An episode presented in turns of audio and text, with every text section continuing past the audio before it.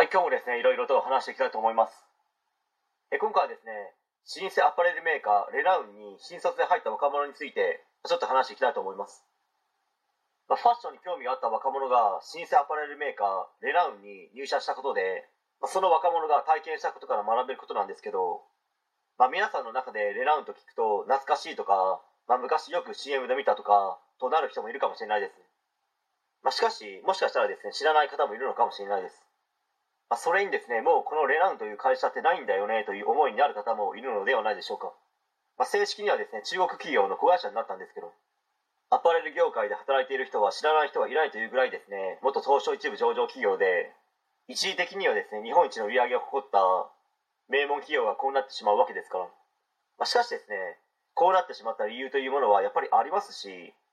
まあ、それが直接の原因かと言われると他にもあるのかなと、まあ、個人的には思ったりもします。やっぱり今はですね、ユニクロみたいな低価格だけど質のいい商品などですね、ユニクロだけではなくいっぱいありますからね。まあ、それなのに、レナウンというブランド名だけで選ぶ人は相当減っていたのではないでしょうかね。まあ、そしてこの若者がレナウンに入社して体験したというのは、とにかくですね、古臭い体質のままで変化をしたがらなかったらしいんですね。おそらく上層部の方が、うちは老舗の名門だから、何も宣伝しなくてもお客様を選んでくれるはずだと、慢心していたのかもしれないです。そしてユニクロなどあらゆるアパレルメーカーを下に見て見下していたと言いますかやっぱり勝手にですね自分たちの会社は名門なんだから大丈夫というですね慢心おごりがあったんでしょうかね。当然時代が変われば人の価値観も変わりますしその時代に合った価値をですねお客様に提供していかなければいけないというのは資本主義社会資本主義経済のもはやですね定番のルールなのではないかと思います。